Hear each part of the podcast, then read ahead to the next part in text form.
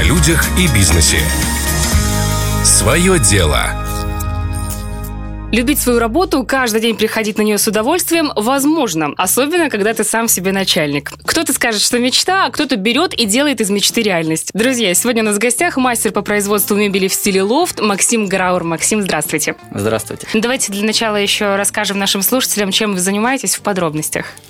Мы занимаемся производством мебели в стиле лофт. Мебель в стиле лофт – это металлическая основа, плюс э, идет дерево, либо деревозаменяющие материалы. Очень простая конструкция, но тем самым придает э, в интерьер помещения уют и какую-то свой такую, стиль, да? свой стиль, да, новинку какую-то. Я правильно понимаю, что э, подобное пока у нас не делает никто, кроме вас? До, может сказать, 2020 первого года мне казалось, что никто не делает, никто не занимается таким. В нынешней ситуации уже я смотрю рекламы, что нынешние или прошлые, прошлые мебельщики, которые занимались производством мебели там, мягкой, с использованием ДСП конструкций, они начинают как-то переоборудоваться и тоже начинают производить мебель в стиле лофт появляются конкуренты потихонечку. Ну, здоровая конкуренция всегда нужна. Беспокоитесь по этому поводу? Нет, ни капельки. Э, я считаю, что здоровая конкуренция должна быть в любом э, деле, чтобы люди, которые занимались своим производством, могли вносить какие-то новинки, какие-то акции, какие-то, опять же, разница цен, угу, разница угу. производства, качества изготовления металла. Безусловно. изделий. Как вы пришли к тому, что вы хотите заниматься чем-то своим? Мы работали с женой в бюджетных организациях, и всегда вставал вопрос того, что необходимо что-то открыть дополнительно, необходимо что-то... Семейное дело какое-то, да? дело. Ну, мы сначала пробовали в сфере торговли, ну, как-то не пошло у нас э, в сфере э, преподавания я тренировал, тоже как-то не пошло. Вопрос нашего производства настал тогда, когда жена начала увлекаться комнатными растениями. Тут уже подходил ее декретный отпуск. И стал вопрос того, что не хватает места. Так, в, для в цветов. Доме, в доме, да, не хватает места для Всегда. цветов. Всегда. Все подоконники заняты, все, все поверхности заняты. заняты. Да, все занято. И она говорит, типа, мне нужно куда-то складывать свои цветы. Ну, я говорю, ну, посмотри что-то в интернете, я, возможно, сделаю тебе нашла в, в интернете образец полки для цветов на 7 горшков. Занимала она буквально, может, 60 сантиметров в углу комнаты, uh-huh, uh-huh, uh-huh. но при этом могла разместить себе 7 цветов. Ей понравилось, говорит, сможешь сделать такую? Я говорю, ну я попробую. До этого сварку я никогда не держал. Угу, угу. То есть, ну, понятие, я как бы трудолюбивый э, молодой человек, но понятия в работе со сваркой у меня не было. И начал пробовать что-то лепить, там, изготавливать. Вроде получилось. Жене понравилось, там всем понравилось. Мы ее поставили в угол, жена разместила цветы туда. Потом смотрит, что ну, там начали спрашивать, типа, ну, классная полка, там, э, где вы ее купили? Ну, мы нигде ее не купили, мы ее и сделали сами. И жене пришла мысль, надо выставить ее на продажу. И выставила тогда в барахолку, в Одноклассники, в социальной сети Одноклассники, выставила на продажу, и буквально через пару дней, может, парень написал, типа, забрать ее. Угу. Ну, приехал, посмотрел, забрал. Жена мне приходит, говорит, типа... Мне нужна еще одна полка? Работы, да, жена говорит, я продала полку, но цветы также девать некуда. Женщины! Я говорю, а почем продала? Ну, за какую цену она назвала? Я говорю, так можно их делать и продавать. Uh-huh, не uh-huh. проблема, в принципе. Но э, качество той полки, конечно, оставляет желать лучшего по, по сравнению с нынешними нашими изделиями. Первая работа, это понятное да. дело. Да, и вот мы начали изготавливать вот такие вот полки. Они пошли у нас как э, э, очень удачно пошли у нас, но это как большое изделие, мы считали, надо что-то вносить, какие-то мелкие изделия, uh-huh, потому что как бы большое не каждый может себе позволить. Может кто-то хочет на стену повесить. И жена начала смотреть в интернете другие варианты полок. Навесных и поменьше. И вот так вот у нас и потихоньку, потихонечку и пошло. Да. да. Так, понятно. Но вот что касается умения, да, вот если раньше вы э, сварочный аппарат в руках не держали, то, наверное, нужны были какие-то навыки, э, больше узнавать, больше пробовать. Да, э, и за счет того, что я постара... постоянно пробовал, изготавливал изделия, у меня не получалось, необходимо было переделывать. Э, бывало такое, что изделие выходило даже в минус, в убыток мне, потому что я тратил свой материал, который я переделал из прошедшего э, неудачного результата своего. И поэтому выходил в минус, работал допоздна, и пока не пришел к тому Э, к тем качествам, которые уже к навыкам, вернее, к тем навыкам, которые уже позволяют мне качественно сделать изделие. Угу. На сегодняшний день о каких э, объемах работы вы можете говорить? Ну, мы сейчас работаем чисто под, по индивидуальным заказам. Не всегда это выходит какие-то наши изделия. Э, чаще всего это какие-то Э, примеры или образцы клиентов, которые просят, вы сможете изготовить такое? Мы подсчитываем стоимость материала и говорим, что да, сможем. Вот стоимость угу. будет такая-то, и если их устраивает, они заказывают. Итак, получается, что вы э, начали потихонечку, потихонечку осваивать это дело. Что происходило дальше? Э, я работал преподавателем и по совместительству после работы в свободное время я занимался производством своим. И времени было очень мало на семейные отношения, потому что работал до 17 вечера, пока приходил домой. Э, потом начинал, брался за заказы, опыта не хватало, я их делал очень долго, угу. ну, относительно долго. Бывало, задерживался и до 12 ночи, и до часу ночи. Ну, жена меня толком не видела. И тут возник вопрос ухода с Основной работы? С, с основной работой, да. Как раз заканчивался контракт, и я думал, что ну, на этом я закончу свою деятельность преподавания и уже буду полностью поголовно с головой заниматься своим производством. И уже подходя к окончанию контракта, жена увидела в Инстаграме объявление о том, что торгово-промышленная палата набирает э, абитуриентов, слушателей в бизнес-школу. И она предложила мне. Мы хотели вместе пойти, угу. потому что у нее есть своя мечта, а у меня было как бы производство. Ну, это наша совместная деятельность, но она хотела тоже получить какие-то знания. И мы пошли вдвоем на Собеседование? На собеседование, да. Пошли вдвоем, и нас определили, что кто-то один из семьи, чтобы был, потому что тогда набор был очень угу. большой, такой объемный, и не хватало мест. Ну, жена говорит, иди ты, ну, логично, да, когда уже что-то есть. Да, ты это... больше знаешь в своем деле, чем я, поэтому иди ты.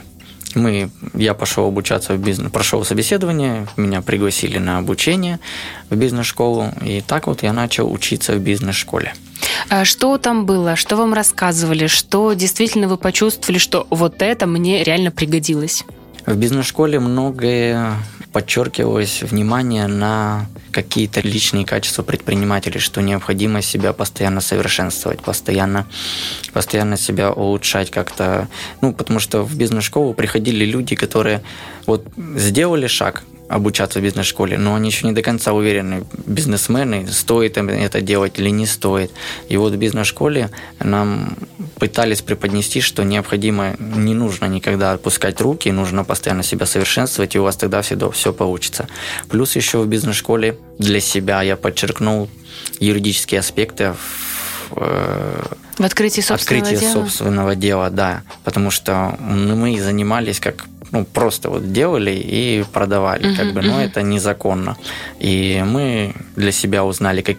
Для меня вообще было открыть индивидуальное предпринимательство, это было как будто, ну, куча документов, надо волокиты какой-то бегать туда. И, возможно, это был и страх начать uh-huh, это дело, uh-huh. как э, узаконить его. А в бизнес-школе раскрыли, что ничего сложного там нету. После этого я сразу открыл себе ИП. Мы работали дальше, но уже согласно установленным законам. Э, также обучали нас э, маркетингу.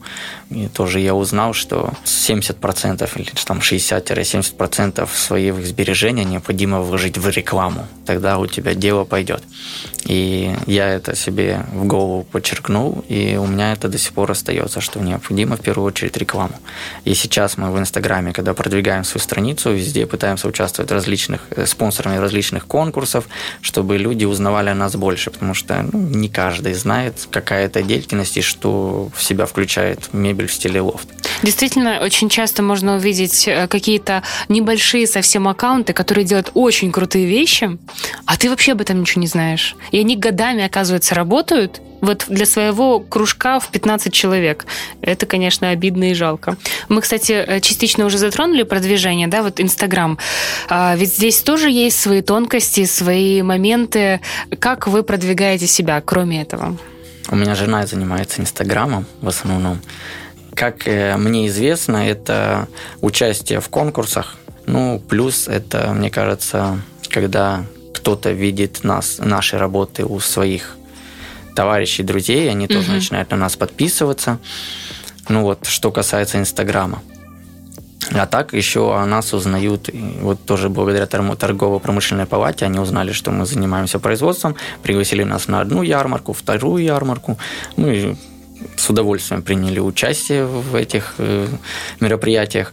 И оттуда тоже люди нас начали узнавать, мы там раздавали наши визитки, потому что они проходили, смотрят, как бы видят э, э, товар других предпринимателей, но вот именно это что-то было как бы новое, как бы, uh-huh, потому что uh-huh. многие подходили, спрашивали там э, за изделия, ну, чаще всего спрашивали за качели такие навесные, как вам сказать, кресло, навесное кресло, если mm-hmm. знаете, кресло кокон. Mm-hmm, знаете, mm-hmm, да? Да-да-да. Вот я его с дома взял, я себе его сделал как пример. И взял показать людям тоже. И вот чаще всего спрашивали за него. Какие еще варианты мебели у вас есть? Что люди еще заказывают, интересно? А, чаще всего у нас люди заказывают стеллажи, которые вот могут закрыть какую-то нишу. Ну, также полочки для цветов и столы. Столы так. в дом даже для каких-то организаций заказывают. Но что касается э, сегодняшней непростой да, политической экономической ситуации вокруг Приднестровья, влияет ли это как-то на вашу работу? И если да, то как справляетесь? Э, в начале, когда это все началось, оно повлияло очень сильно, даже прям прям остановилось почти производство. Угу. Было мало заказов, а так вообще повлияло на рост цен. Рост цен на металл, рост цен на изделия, на дерево и так далее. И людям, ну, у них уже начинают мыслить, а стоит ли нам эту полку вообще заказывать, она стоит там столько-то денег.